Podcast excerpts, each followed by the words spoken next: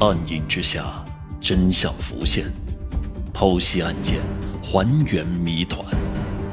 欢迎收听《大案实录》第二十三案：乡村女医生连环杀人案。在种种的疑问下，二零一五年五月十九号，警方再次来到了苏红家。在询问中，侦查人员不经意的一个问题，让一直很从容回答的苏红突然变得紧张起来。警方问苏红：“你家菜窖在哪个位置？”苏红却回答说：“他家没有菜窖。”就是这个回答，让侦查人员起了疑心。原来，在天寒地冻的东北农村，几乎家家户户都有菜窖来存放蔬菜。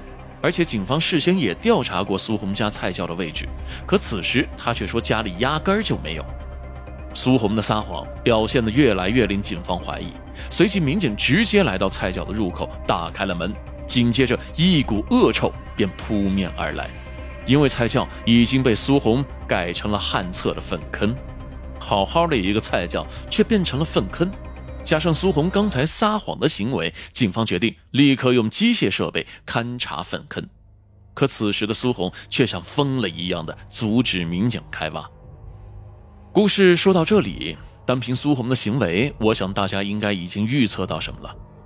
经过勘察，三米深的菜窖里面堆满了粪便和生活垃圾。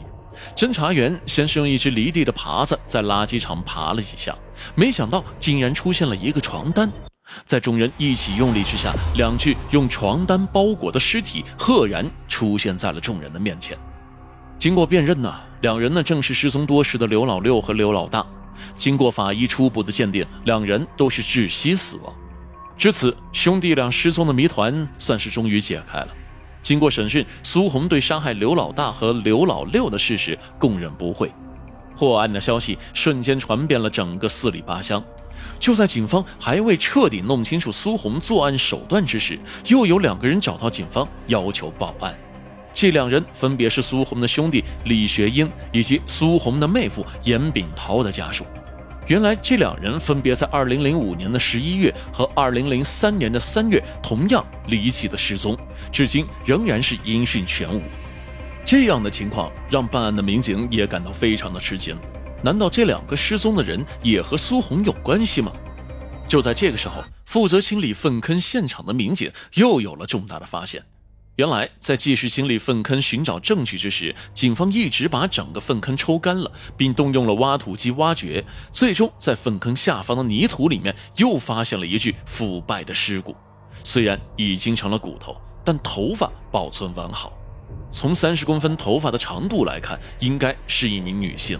于是，警方一面紧急提审苏红，另一面采集了李学英父母的 DNA 和白骨的 DNA 进行了比对。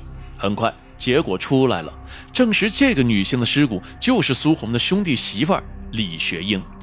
根据警方的推断，苏红的妹夫严炳涛也极有可能成为苏红的手下冤魂。在铁一般的证据和三具尸体面前。挣扎了两天之后，苏红的心理防线彻底崩溃了。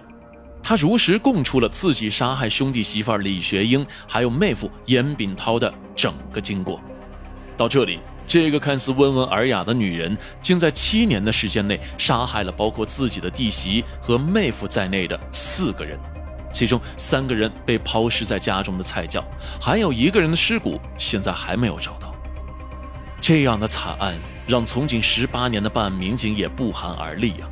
民警说，他之前也办理过女性杀人的案件，然而杀死三个人都已经是骇人听闻了，而苏红竟然连伤四名，所作所为简直是成为黑龙江的头号女杀手啊！就是这么一个在大街上你都不会多看她一眼的普通女人，为何从一个普通的农妇变成了一个凶残的连环杀手呢？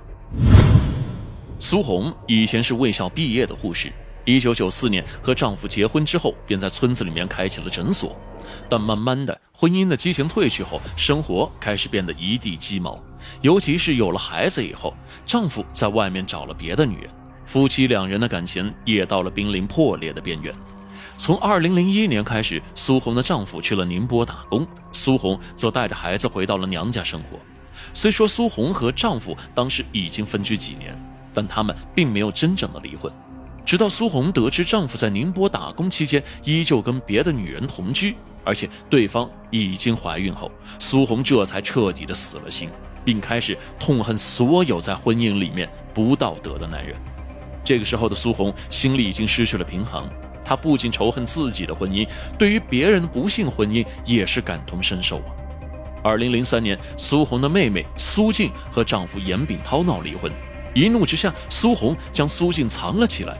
没过几天，这严炳涛就来到了苏红家要人，两人因为发生了激烈的争吵，争吵中，苏红直接捡起一个玻璃瓶砸向了严炳涛的太阳穴。十几分钟后，对方。停止了呼吸，万分恐惧的苏红把事情告诉了父亲，没想到父亲却说：“你不用管了。”随即带着柴油将严炳涛的尸体拉到外边烧了。而苏红的父亲二零零八年就因病去世，所以严炳涛的尸体下落就此成了一个解不开的谜题。如果说杀害严炳涛是为了给妹妹出气，一时失手造成的，那么杀害弟媳妇李学英又是为什么呢？对此，苏红回答说：“自己的弟弟生性木讷老实，但弟媳妇李学英则在村子里面同其他男人经常勾搭，好几次都被自己撞到。他为此多次教育过自己的弟媳妇应该好好过日子，可对方不但不听，反而辱骂苏红，以至于后来苏红发现李学英竟然和自己的丈夫也有瓜葛。”二零零五年十一月，李学英来向苏红索要之前寄存在苏红家里面的一万四千块钱，但这笔钱早就被苏红花掉了。李学英自然非常的生气了，在和苏红拌了几句嘴后，就在苏红家睡了过去。这时的苏红竟然拿起根绳子，将睡梦当中的李学英活活勒死，然后抛尸菜窖。杀人后的苏红为了防止尸体腐烂的臭味被人闻到，所以他便把菜窖。改为了粪坑。苏红用死者的手机分别向他们的亲人发过短信，告诉他们自己出门打工去了。弟媳妇李学英和妹夫严炳涛的家人起初也没太在意，但时隔五年之后，刘家兄弟的案情大白天下之时，他们才缓过神来，立刻报了案。那么，苏红又为什么要置刘家兄弟于死地呢？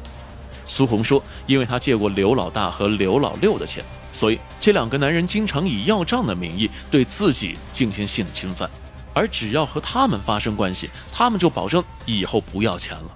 苏红不想被这两个男人摆布，他也害怕这样的事情传出去会坏了自己的名声，于是他便买了许多的安眠药，骗刘老大兄弟俩说是壮阳药给吃下了，然后用绳子将他们活活的勒死。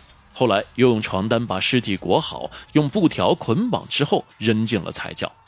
至此，加上之前的李学英和严炳涛，七年之内，苏红连续杀害四人，也把自己推上了一条没有回头的路。今天的案件讲完了，喜欢听口述实案的各位小伙伴们，记得关注主播，点个订阅、关注加收藏哟。